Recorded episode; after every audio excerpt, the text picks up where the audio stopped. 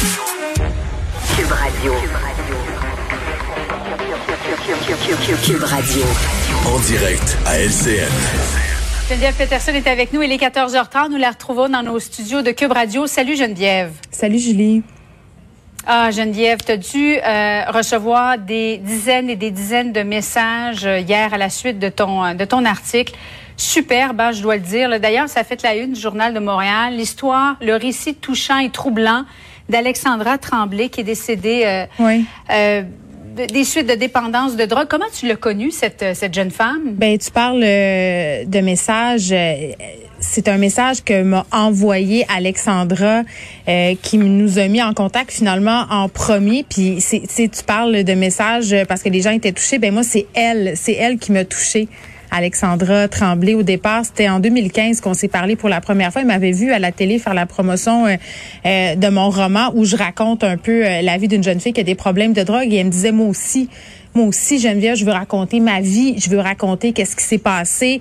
Euh, elle me racontait qu'elle utilisait euh, des drogues quand même très, très dures. Là, on parle d'héroïne ici, de cocaïne, de toutes sortes euh, d'autres dérivés euh, d'opioïdes, euh, parfois injectables. là. C'est quand même assez intense. Et elle me disait, ça fait un an que j'ai pas pris de drogue, j'ai fait des allers-retours en prison, j'ai fait des thérapies. Euh, puis elle m'avait envoyé du matériel. Elle m'avait envoyé des choses qu'elle écrivait sur des feuilles mobiles, euh, vraiment à la main. Et j'avais commencé à lire ça et, et ça m'avait d'autant plus touché. C'était bien écrit, c'était raconté avec le cœur, vraiment de façon euh, très très véridique. J'avais écrit à cette époque-là une maison euh, d'édition qui s'était montrée intéressée. Euh, ben oui, puis c'est ça, on les voit là, ces pages euh, d'écriture. Puis Ouais. après ça, plus de nouvelles, plus de nouvelles, Julie, pendant quand même euh, beaucoup de mois, là, des années. Puis je me demandais bien ce qu'elle avait, Alexandra, mais en même temps, je savais qu'elle était quand même à risque de rechute. Puis c'est là environ, je pense, un an, un an et demi que j'ai eu des nouvelles d'elle. Elle m'a écrit pour me dire qu'elle avait rechuté, qu'elle était à l'hôpital. euh, en fin de vie, finalement, et elle est décédée euh, le 15 avril dernier des complications liées à la drogue. Là, on parle d'une bactérie là euh, qui est venue à bout d'elle. Puis tu sais, oui, ça a touché les gens tellement. Puis je comprends. Écoute, ma boîte courriel hier, Ouais. là, elle était pleine euh, de, de personnes qui avaient, oui, été touchées, mais j'avais beaucoup de questions aussi. C'est c'est de ça peut-être que j'avais envie qu'on parle aujourd'hui. Comme quoi, par exemple? Ben, Ouais. euh, tu sais, le fait de dire, euh, OK, tu sais, cette jeune fille-là, elle avait des problèmes de drogue. Est-ce que c'est un choix, prendre la drogue? Parce que ça, ça revient souvent. Tu sais, de dire, OK, mais, tu sais, la personne, elle a quand même le libre arbitre. Elle sait que c'est pas bon pour elle. Elle est allée en cure plusieurs fois. Puis là, je parle pas d'Alexandra, là, je parle en général. Tu sais, les gens qui sont aux prises avec des problèmes de drogue. Toujours cette idée que, justement, c'est un choix puis que les, les personnes qui réussissent pas à s'en sortir n'ont pas de volonté en quelque sorte. Alors que quand tu parles à, des professionnels qui travaillent en toxicomanie, quand tu parles à des toxicomanes, puis quand tu parles à leur famille, tu te rends compte que, ben, en quelque sorte, c'est une maladie.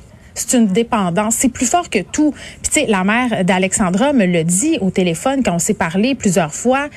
La drogue, c'était plus fort que tout. C'était plus fort que l'amour. C'était plus fort que la police. C'était plus fort Mais que la loi. pourquoi t'en viens à prendre la drogue, dans le fond, de, de façon aussi intense pendant autant d'années, Oui. sachant que c'est en train de te détruire? Ben, je, ouais, je pense qu'il y a plusieurs réponses là, parce qu'il y a autant de réponses a de personnes qui utilisent euh, des drogues. Euh, je sais que dans le cas d'Alex, c'était une fille euh, qui était très très intense. Sa mère l'appelait à l'exagère, c'était son surnom là. Euh, tu sais, elle voulait tout le temps Ouais. vivre des, des, des sensations intenses. Elle avait écouté beaucoup de films, un peu comme moi. Là, t'écoutes Transporting, t'écoutes euh, Pulp Fiction, puis tu t'accroches sur cette idée-là, cette vision un peu glamour euh, de la drogue, puis puis tu te fais avoir là-dedans. C'est ça, c'est l'impression aussi à un moment donné que tu perds le contrôle alors que tu es en contrôle. Puis Alexandra, là, c'était pas une fille qui était prédestinée. On a beaucoup ce préjugé-là là, de la personne qui vient euh, d'un milieu épouvantable, qui a été battue, qui a été toutes sortes d'affaires. C'était une championne de gymnastique, elle avait des bonnes notes à l'école, sa mère s'est toujours occupée d'elle. Puis malgré tout ça, est sombrée là-dedans. C'est la preuve que ça peut arriver absolument à tout le monde, ça épargne personne. Puis c'est sûr que moi, comme mère, quand je vois ça, puis je regarde mes filles grandir, mon petit gars pousser, je me dis, hé là là, tu sais, comment je peux les empêcher euh, de s'en aller dans, dans, dans oui, cette parce que voie-là? tu as beau être un, un- un bon parent, il Oui. n'y a rien qui garantit que tes enfants ne, ne, ne- tomberont pas vers ça. Il y a absolument rien qui garantit ça. Puis à chaque fois que, que je demande à des intervenants qu'est-ce qu'on peut faire, c'est tu ce qu'ils me disent?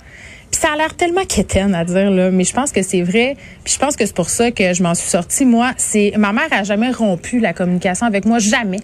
euh, les parents euh, doivent toujours garder ce contact-là, même s'ils sont déçus, même s'ils sont inquiets, euh, jamais laisser tomber entre guillemets leur enfant. C'est sûr qu'à un moment donné, il y a des choix difficiles à faire. Il y a des parents qui ont placé leurs enfants en centre jeunesse parce qu'il y avait plus rien à faire, parce que leurs enfants ça donnait à des gestes criminels. Mais toujours garder la parole, la communication, puis accepter aussi qu'à un moment donné, il y a un bout que tu peux pas faire comme parent. Puis ça, ça doit tellement être dur, là. Tu sais, un certain euh, laisser aller, là, de dire, écoutez, moi, j'ai fait tout ce que j'avais pu, tout ce que j'ai pu, et euh, là, c'est à mon enfant de, de faire euh, de faire le nécessaire. Tu sais, puis dans les courriels que j'ai eus, ça mhm. revenait souvent aussi. Qu'est-ce qu'on peut faire pour les aider?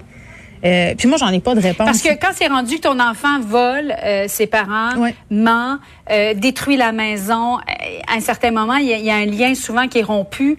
Mais, mais tu as raison de le dire. C'est vrai que c'est la communication d'abord et avant tout. C'est la parole. Le lien qu'on doit pas rompre, mais ça doit être tellement difficile aussi pour un parent. Bien sûr, bien sûr. Puis ces parents-là devraient avoir de l'aide aussi. Moi, ce que je remarque, c'est qu'ils sont souvent seuls là-dedans. Puis mm c'est ça que je voulais parler. C'est beaucoup la honte, hein, le stigma qui est associé à tout ça, la peur que de se faire accuser que ce soit notre faute, qu'on était un mauvais parent. Mais même pour les personnes qui sont droguées, qui veulent de l'aide, si on déstigmatisait tout ça socialement, si on rendait ça moins tabou, l'usage de drogue, les gens auraient peut-être moins tendance à avoir peur d'aller demander de l'aide, d'en parler à leur employeur. Tu sais, il y a un gros, gros, gros stigma encore aux alentours, euh, alentours de la drogue, surtout les drogues dures comme ça, évidemment.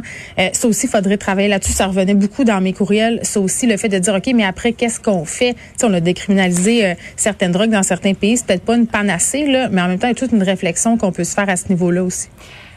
Mais moi, je trouve, en lisant ton article hier, Geneviève, je me disais, j'étais à l'épicerie, puis je me disais, dans le fond, toutes les écoles secondaires devraient lire cette lettre-là. Mais pour que ce soit dissuasif. Ben, je pense parce que, dans le fond, elle est décédée à la suite d'une injection. C'est une aiguille souillée, là, finalement, qui lui a transmis cette maladie. Ben, c'est je sais pas si c'est une aiguille en particulier parce que ça soit euh, l'usage d'une aiguille qui est pas très propre ou l'endroit où on s'injecte des drogues. Julie, tu sais, je veux dire, si tu passes tes, mhm. tes, soirées, tes après-midi dans des endroits insalubres, souvent euh, les maisons, les piqueries comme, on les appelle, euh, c'est pas reconnu comme étant très très propre. C'est sûr que c'est pas des conditions sanitaires qui sont propices tellement tellement. Là. Donc oui, c'est il y a beaucoup d'utilisateurs de, de, de, drogues injectables qui développent justement des infections sanguines. Là. Alex, elle a eu une infection au cœur, mais après ça, ça s'est répandu un peu partout euh, dans son corps. Malheureusement, ça arrive. Puis tu sais, quand on pense de, tu sais, on pense à des décès liés aux drogues, on pense à surdose. Mais il y a plein d'usagers de drogue qui décèdent pas de surdose, qui décèdent comme ça de maladies qui sont attribuables à leur consommation. Puis ça, on n'en parle pas beaucoup. C'est pour ça aussi que j'avais envie de raconter son histoire. Bravo Geneviève, merci beaucoup. Merci.